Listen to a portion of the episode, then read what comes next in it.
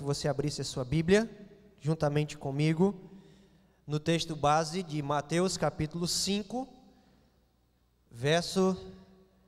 Eu quero ler os versos 14 a 16, só para nós termos uma visão melhor de todo o contexto e nós aplicarmos algumas verdades práticas para as nossas vidas sobre brilhar por Cristo e brilhando para Cristo. Mateus capítulo 5, versos 14 a 16. Está escrito assim: Vós sois a luz do mundo. E não se pode esconder a cidade edificada sobre o monte. Nem se acende uma candeia para colocá-la debaixo do alqueire, mas no velador, e alumia a todos os que se encontram na casa. Assim brilhe também a vossa luz diante dos homens, para que vejam as vossas boas obras e glorifiquem a vosso Pai que está nos céus. Amém. Assim, diz o texto, verso 16: Assim brilhe também. Essa expressão indica o resultado prático de todos os ensinamentos de Jesus dentro do seu sermão, que é conhecido como o Sermão do Monte. Nós poderíamos colocar como a soma de todos esses ensinamentos, é, o igual, o produto seria o versos 14, ou seriam os versos 14 a 16, e mais especificamente essa expressão do verso 16, quando ele se dirige aos seus discípulos, aos seus ouvintes mais diretos, aqueles que o acompanhavam de uma forma mais direta, e, se aplica também a nós, e eu quero aplicar a nós, ao fato de que assim também indica um resultado prático para as nossas vidas. A soma de todos esses ensinamentos é igual a assim também. Assim também em relação a nós, assim também é aplicado e direcionado a mim e a você. E para que nós é, entendamos como nós podemos ser assim também, luz e brilharmos para Cristo, como a, a vela que era colocado, é colocada sobre o alqueire, e como sermos luz de fato neste mundo, nós precisamos entender verdades direcionadas e aplicadas para as nossas vidas que nos possibilitam a então brilharmos para Cristo. E primeiramente nós precisamos entender que Deus considera todos os crentes, Deus considera todos nós como luzes. Verso 14 é muito claro: vós sois. Ele não diz que os outros são, ele não diz que os gentios seriam. Ele não diz que os fariseus, os saduceus, os escribas, apenas a elite teológica de Israel era luz. Ele diz: Vós sois, vós os que creem, vós que estão comigo, vós que andais comigo, vós que estão praticando essas verdades que eu vos tenho ensinado, vós sois luz. E é interessante ainda mais que ele não diz que o crente é lâmpada, ele diz que o crente é luz. O crente tem o poder de Deus, a energia de Deus, ele tem ah, o emanar inerente de Deus, que é o Espírito Santo habitando em nós, para sermos de fato luz. Deus escolheu manifestar a sua luz, fazendo-nos luz. Ele não escolhe, ele não nos escolheu para sermos apenas um objeto que resplandece luz. Ele nos escolheu para sermos luz, para que através de nós nós também resplandecêssemos luz, não luz nossa, luz de Deus. Por isso que todo crente é considerado como luz. Para brilharmos para Cristo, nós precisamos entender essa verdade. Quando nós tivermos essa, essa verdade muito latente na nossa mente, muito viva no nosso coração, nós estamos mais capacitados a vivermos brilhando para Cristo. Essa verdade de que Deus escolheu manifestar a sua luz, fazendo do crente luz, ela se conforma com o ensino de Hebreus capítulo 1, onde o autor aos Hebreus vai dizer que Deus falou de muitas maneiras aos pais, pelos profetas, e nos últimos dias falou pelo Filho. E essa expressão falou traz a ideia de que ele falou de uma vez por todas, de uma forma permanente. E Cristo continua falando ao mundo, e Ele continua falando ao mundo agora através da igreja. Cristo brilha no mundo porque os crentes são luz no mundo. A luz de Cristo brilha quando o crente está brilhando, quando o crente está exercendo a sua função de ser luz. Nós somos luz de Cristo, nós somos luz de Deus, nós somos luz para Deus no mundo.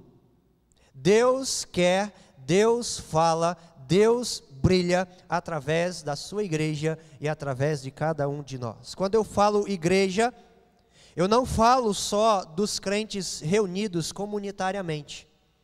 Deus fala e Deus brilha, a luz de Deus brilha neste mundo, nas nossas vidas como igreja, individualmente e coletivamente também. Deus não só está brilhando nas nossas vidas quando nós estamos coletivamente aos domingos pela manhã, quando nós nos identificamos com uma placa de uma igreja, quando nós nos identificamos como fazendo parte de um hall de membros. Deus está brilhando no mundo através da nossa vida individualmente. Cada crente é luz. Todos nós, individualmente, somos luz. Entendamos essa verdade. Nós somos luz. Aonde nós estivermos, nós precisamos ser luz. Em segundo lugar, para brilharmos para Cristo, nós precisamos entender qual é a nossa posição. Posicionalmente, o versículo 15 nos mostra que o crente, ele tem uma posição de destaque. O crente tem uma posição de destaque. Todos nós, quando fomos chamados à salvação, nós fomos chamados para um local que nos posiciona de uma forma muito clara e visível para o mundo. Essa é a ideia do versículo 15: que não se acende uma candeia para colocar debaixo do alqueire. Nós não fomos chamados para o anonimato. E essa expressão, ela é muito clara para mim, principalmente por uma cultura que tinha na nossa região quando não tínhamos energia elétrica em casa. Talvez não seja tão comum para os irmãos os modelos de casa, claro. Mas os modelos de casa da nossa região têm mudado já nesses últimos anos, ah, nos últimos 15 anos tem mudado. Mas os modelos de casa na nossa região eram o seguinte: uma varanda, casas de madeira, suspensas, uma varanda e um corredor bem grande, todos os quartos de um lado só, e uma parede com uma porta que dividia para a cozinha.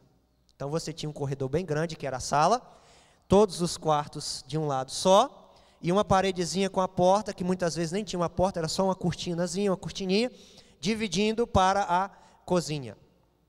As pessoas de um pouquinho mais poder aquisitivo, eles tinham um lampião a gás.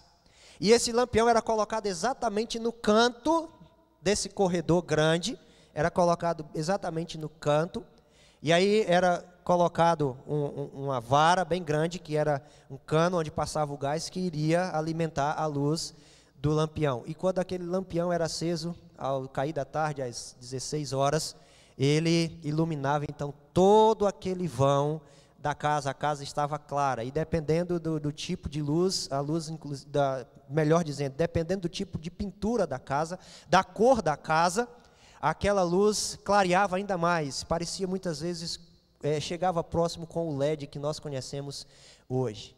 É essa a ideia e é mais ou menos esse o objeto que Jesus Cristo está falando que o crente é e a posição do crente no mundo. O crente, onde ele chega, ele ilumina, distanciando e afastando as trevas. O crente é destaque, não tem como o crente passar despercebido no mundo. Não existe a possibilidade de o crente ser um crente secreto.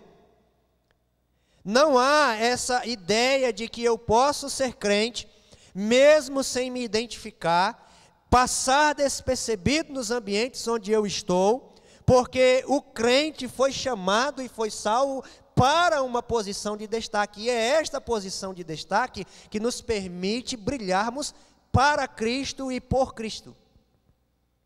Vamos aplicar isso à igreja. A igreja é destaque no mundo. A igreja de Deus faz a diferença no mundo. Nós estamos fazendo a diferença no mundo. Inclusive, Paulo vai nos mostrar na sua carta aos Tessalonicenses que o que detém ainda o, o, mal nesse mundo de operar de uma forma livre e direta é a igreja que está presente no mundo.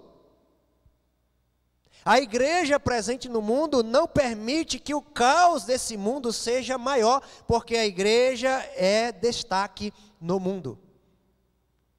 No início do mês passado, foi no início do mês passado, não foi, amor? Que nós participamos da Fermata. Nós participamos de um evento chamado Fermata, é um evento para pastores e suas esposas, de como terminar bem a caminhada. E nós ouvimos ali muitos relatos de como a igreja é destaque nos locais e nos ambientes onde ela chega. E no sertão da Bahia, o irmão estava contando de um trabalho missionário e onde virou uma igreja muito forte, uma igreja muito grande, um local que não chovia, um local que não tinha água para os moradores cultivarem nem criarem os seus rebanhos. Quando a igreja chega ali, ele diz que a, a, o clima daquela região mudou. A região passou a ser uma região com mais chuva. A região passou a ser uma região mais fértil. A região passou a ser uma, uma região onde os rebanhos né, tinham poucas percas. Satanás começou a perder espaço. E você pode pensar assim: talvez isso seja algo meio é, é, espírita. Não. É Deus, aonde a igreja está, é luz de Deus brilhando e fazendo a diferença naquele local e naquele ambiente. É que muitas vezes nós achamos que o poder de Deus e o agir de Deus na igreja e através das nossas vidas é algo distante. Mas não é, é muito presente, é muito próximo, porque o crente tem um lugar de destaque no mundo. E nós só vamos brilhar para Cristo, de fato, quando nós entendemos que nós temos essa posição. O crente vive em Cristo uma vida de destaque. Nós precisamos ser, irmãos, destaque no nosso setor de trabalho. Nós precisamos ser destaque no, no nosso ambiente escolar. Nós precisamos ser destaques como patrão. Nós precisamos ser destaques como funcionário público ou como funcionário da empresa na qual nós trabalhamos. O crente precisa ser diferente quando ele está no mercado. O crente precisa ser luz, ele precisa ser destaque, ele precisa brilhar quando ele está no aeroporto. Permita-me uma experiência que não foram só uma, aconteceram duas vezes conosco. Quando nós estávamos indo de férias, quando a gente estava fazendo o seminário em Londrina, nós estávamos no aeroporto e entrou um senhor. Ele ia é, para o Rio de Janeiro, mas ia fazer a ponte Brasília e depois iria para o Rio de Janeiro. Quando ele entra na sala de embarque, ele começa a ficar me encarando. Eu gosto muito de encarar as pessoas eu observo muito. Mas aquele homem me incomodou. A gente acha que, que é legal olhar as pessoas, mas quando a gente é observado, a gente acha um pouco estranho e constrangedor. Ele entra naquele ambiente, ele começa a me olhar. E na época nós só tínhamos a Isabelle. E a Isabelle brincando entre uma cadeira e outra, e ele olhando, e olhava, e olhava, e olhava para ele, desviava o olhar, voltava o olhar para ele. E até que quando chama para o embarque, aquele senhor não se contém mais e ele vem até nós. E ele chega até nós e diz assim: Vocês são evangélicos? Eu disse: Somos. Ele disse: Eu me identifiquei com vocês porque eu também sou evangélico. Eu vi que vocês têm algo de diferente. E por isso que eu fiquei olhando para vocês. Que bom, foi um prazer conhecer vocês, uma boa viagem, tudo de bom para vocês. E aí nós falamos o que, que nós estávamos, o que, que nós fazíamos, o que nós estávamos estudando e estávamos indo é, para casa de férias. O que, que eu quero ilustrar com isso, irmãos? Eu não estava com nenhuma vestimenta que me identificasse como sendo um crente. Eu não tinha nenhuma blusa com Eu amo Jesus Cristo, 100% Jesus. Nada disso. Simplesmente estava sentado no banco ali do saguão do, da sala de embarque, minha filha brincando e alguma coisa em nós, na nossa postura, teve alguma coisa de destaque que nos identificava como sendo luz de Cristo. Amém? É essa a verdade que eu quero aplicar nas nossas vidas. Aonde o crente está, ele é destaque. Preste atenção quais são, quem são os, os alunos de melhor oratória na faculdade. Geralmente, em uma turma que se forma, qual é o aluno que é o orador da turma? Preste atenção quais são aqueles que mais sabem é, explicar um trabalho, discursar em um seminário. Se você olhar a percentagem, na grande maioria das vezes são cristãos, porque o crente tem destaque. E quando nós estamos vivendo a nossa posição na qual Deus nos colocou, não foi nós, não somos nós que nos colocamos, é Deus quem nos coloca, nós brilharemos mais para Cristo. Não existe a ideia de que nós fomos chamados para o anonimato. Essa verdade vai se conformar de que nós somos destaque, se conforma com 1 Tessalonicenses capítulo 5, verso 19. Não apagueis o espírito. A nossa posição exige de nós estarmos acesos e brilhando sempre. Não apaguemos o Espírito Santo de Deus que está em nós. Permitam-me abrir um parêntese nesse ponto antes de nós irmos para o terceiro ponto de o entendimento que nós precisamos ter para brilharmos para Cristo. E agora eu vou falar para você e vou falar para quem está me assistindo. Muitas vezes nós pensamos que só quem deve ser destaque na igreja e se destaca na igreja e brilha para Cristo é quem tem um cargo de liderança na igreja. Muitas vezes quem deve brilhar na mente da igreja é o pastor, são os líderes do louvor, os jovens, os meninos que estão tocando, eles são destaque, não são? Estão aqui na frente. Danilo faz lá um solo legal. Moisés faz uma nota bacana. O Júnior faz uma variação diferente ali na bateria. Né? Então a gente acha que quem está tocando é destaque. Quem é professor de escola bíblica dominical, esses devem ser o destaque. Esses carregam o nome da igreja. Esses é que podem falar de uma forma mais direta do, do evangelho. Pastor, eu não fiz o seminário, eu não passei por um seminário, eu não sei dos conceitos teológicos. Você foi chamado para ser luz. Você é luz.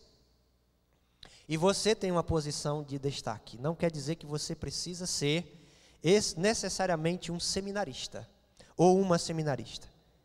O Espírito Santo que é luz em nós, que é o combustível em nós, que é o azeite como como ilustrava o Antigo Testamento em nós para mantermos para mantermos nos brilhando, para manter a nossa luz e a nossa chama acesa. Ele nos capacita para sermos bênção nas mãos dele neste mundo como luz.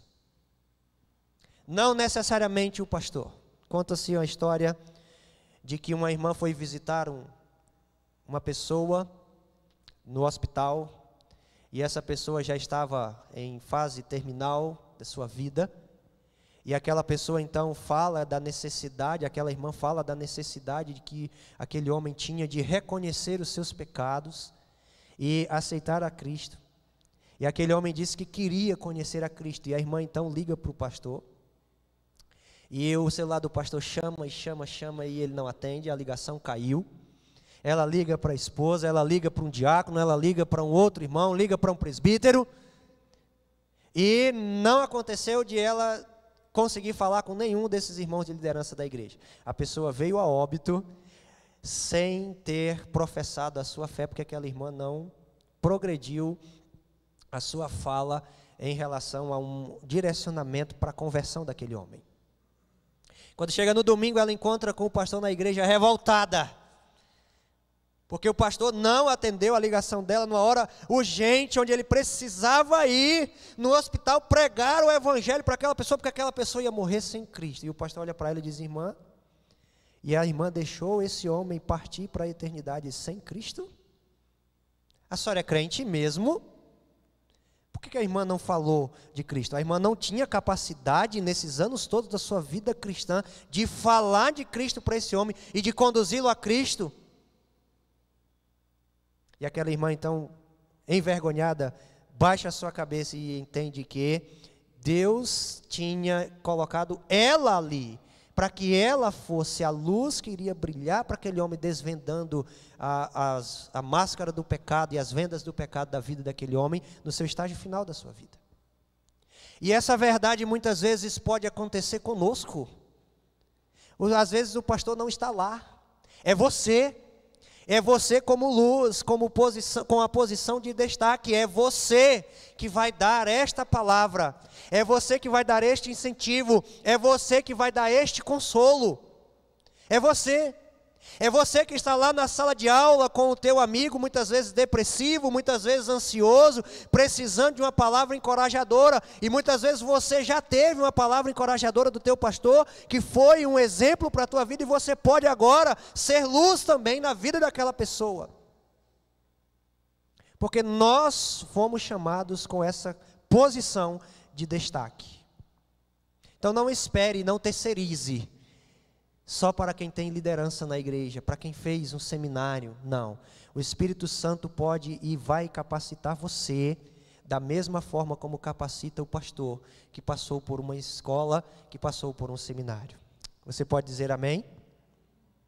E em terceiro lugar, para nós brilharmos para Cristo, nós precisamos entender o que de fato são, ou o que de fato é, a aplicação prática de sermos luz. O que que indica de atitudes nossas que nós somos luz? O verso 16 diz que a nossa luz são as nossas boas obras. O verso 16 diz: Assim brilhe também, vo, eh, brilhe também a vossa luz diante dos homens, para que vejam as vossas boas obras e glorifiquem a vosso Pai que está nos céus. O crente que brilha é o crente de atitudes diferentes. Esse é o crente que brilha. O crente que brilha é o crente de palavras que edificam. É aquele crente que dá prazer em você sentar com ele, tomar um café da tarde com ele e ser edificado pela vida dele. Nós temos um irmão em nossa igreja que ele enfrenta um, problema de saúde crônico, muito sério. E ele faz hemodiálise três vezes por semana. Então, três vezes por semana, ele entra naquela máquina com uma certeza e uma esperança da sua salvação, mas muitas vezes nós e a família ficamos com aquela expectativa de que pode ser uma última vez. E esse irmão, ele passa por muitas crises, né? problemas de insuficiência renal, ele passa por muitas crises, a igreja ora bastante por ele. Nós sempre estamos empenhados em oração por ele e muitas vezes nessas crises a gente se prepara para fazer uma visita para ele. Pastor, né?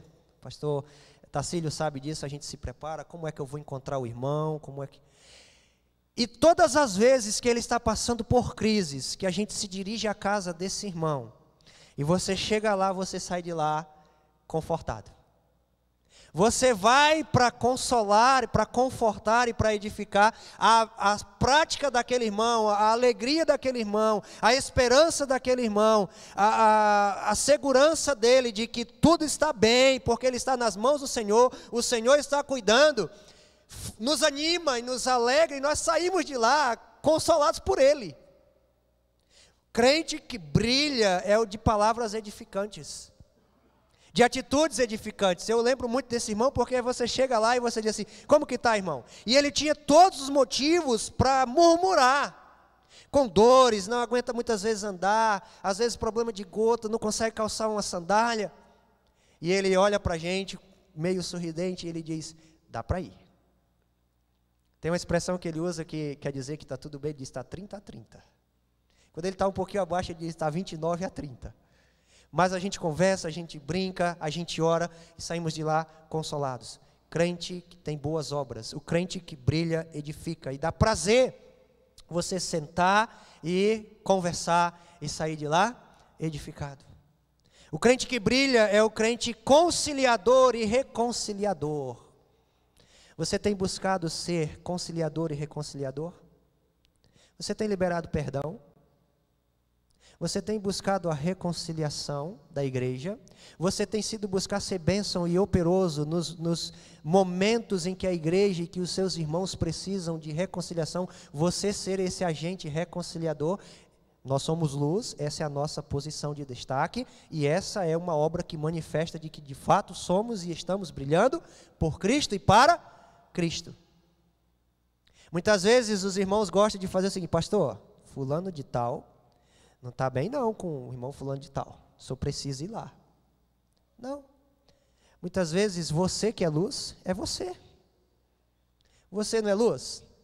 Às vezes o pastor está estudando, preparando o sermão que vai edificar a tua vida no domingo.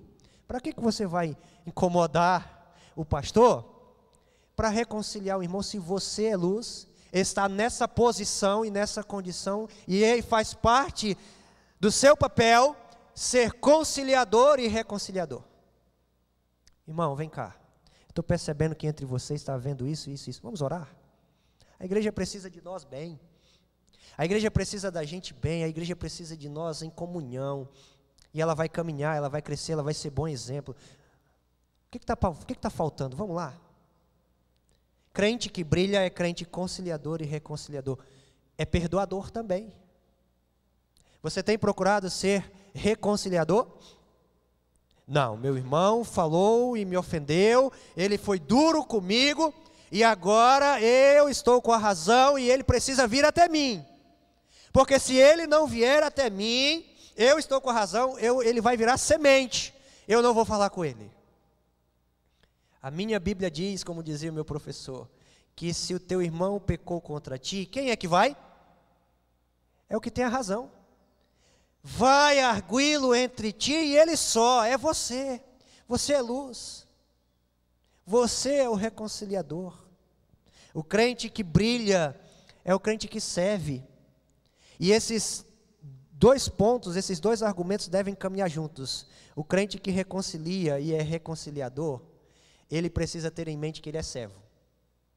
Se ele tiver em mente que ele é servo, ele vai colocar em prática conciliar e reconciliar porque ele é servo. Essa é a verdade de 1 Coríntios capítulo 12, versos 12 em diante. Somos servos uns dos outros. Nós somos membros em Cristo uns dos outros. A igreja só vai estar bem coletivamente se nós estamos bem uns com os outros, e então a igreja coletivamente reflete a sua saúde. As pessoas vão querer ser das, da igreja evangélica dos irmãos, unidos dos irmãos armênios quando eles olham e dizem essa igreja é uma igreja boa. Essa igreja é uma igreja unida, esses irmãos eles estão sempre alegres, esses irmãos estão sempre em comunhão, esses irmãos gostam de estar juntos, esses irmãos fazem muitos eventos sempre juntos, esses irmãos oram uns pelos outros. A gente vê que quando essa igreja, um irmão está doente, os irmãos, os outros irmãos vão visitá-los. Esta obra, essa boa obra na vida de cada um, faz com que a igreja no todo seja uma igreja brilhante. Luz, nós brilhamos e a igreja também coletivamente brilha porque todos entendem que são servos. Somos servos uns dos outros. Eu faço questão lá na nossa igreja, sempre que estamos em construção, estamos fazendo alguma obra, eu estar pelo meio, estar envolvido.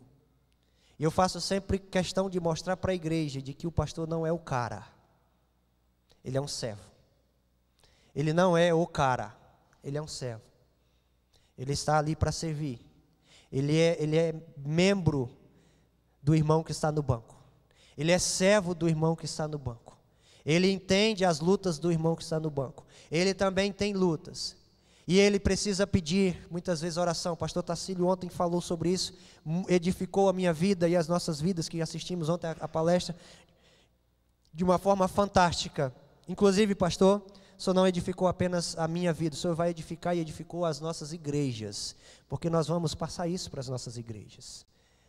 Nós precisamos entender que nós somos membros uns dos outros, nós estamos ali para servi-los. Irmão, meu carro está à disposição. Você está precisando de, logisticamente de rápido de ir para um hospital, de, de levar um parente seu, de, de, meu carro está aqui para isso. Ah, pastor, mas eu não quero incomodar três horas da manhã. Na angústia se faz o irmão. Em todo tempo amo o amigo, na angústia se faz o irmão. Eu não preciso dizer para você todos os dias no WhatsApp que eu te amo, coraçãozinho para lá e para cá. Eu quero saber nessas horas se eu estou disponível a ser servo, a ser teu irmão. Porque essas boas obras glorificam o Pai que está nos céus. Faz com que nós brilhemos, e igreja brilha. Crente que brilha é o crente sustentador. Você tem prazer em sustentar a obra missionária? Você tem prazer em sustentar o teu pastor? Você tem prazer em financeiramente ser luz e bênção para os que estão lá fora? Você tem prazer em investir aquilo que Deus tem colocado nas tuas mãos como administrador para a expansão do reino e progresso do reino? Tenho batalhado um pouco lá na igreja para que a visão sobre dízimos e ofertas saia daquela ideia católica de indulgência. Tem muito crente que não dizima porque não sabe por quê ou para quê. É investimento no reino no qual nós estamos inseridos. É para este progresso. Então, o crente que brilha é o crente sustentador, não é o crente mesquinho. E eu não vou falar muito sobre esse aspecto, sabe por quê? Porque é difícil a gente falar isso hoje, né, pastor? Muitas vezes nós somos mal interpretados quando nós falamos sobre finanças na igreja. Nós sabemos o porquê, a mídia está aí, nós temos pessoas que falam e batem muito nessa tecla, e isso tem atrapalhado o que de fato é o entendimento real sobre finanças dentro da Bíblia. Mas um crente que brilha é o crente sustentador. Isso é dom de Deus para a vida de muitos membros e para a vida da igreja. Aquele irmão que tem o prazer de ser financeiramente bênção na vida não só da igreja, mas na vida de irmãos e de pessoas que enfrentam necessidades.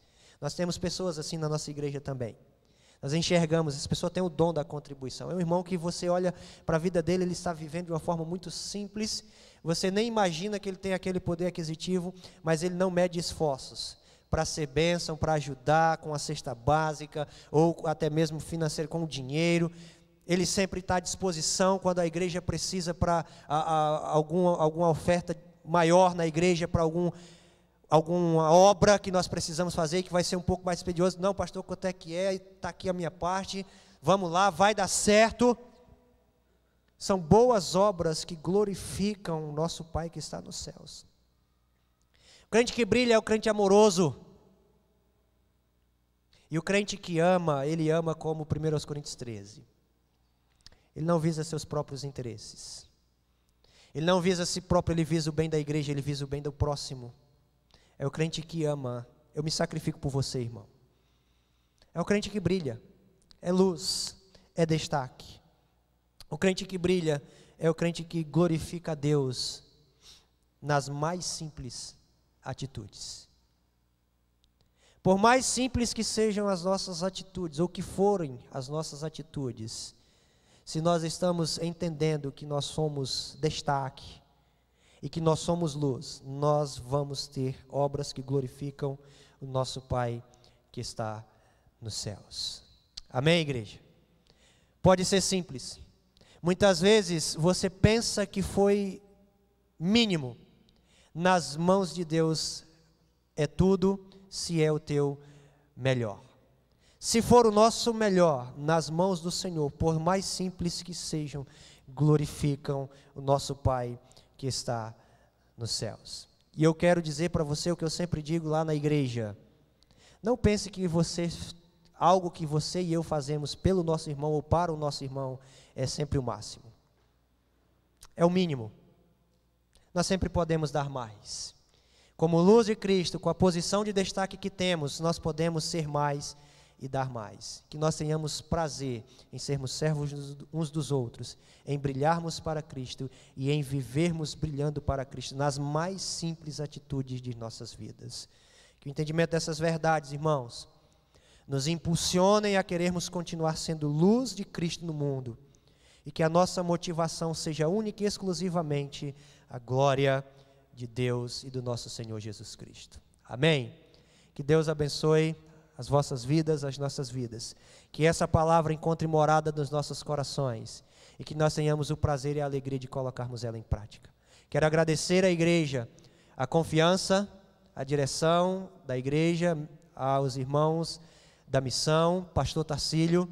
Muito obrigado, irmãos, pela confiança, pela atenção, pelo privilégio de estarmos aqui, de nos, faz, nos trazerem para termos esse momento com os irmãos. Parabenizar a igreja e a missão por esses 60 anos.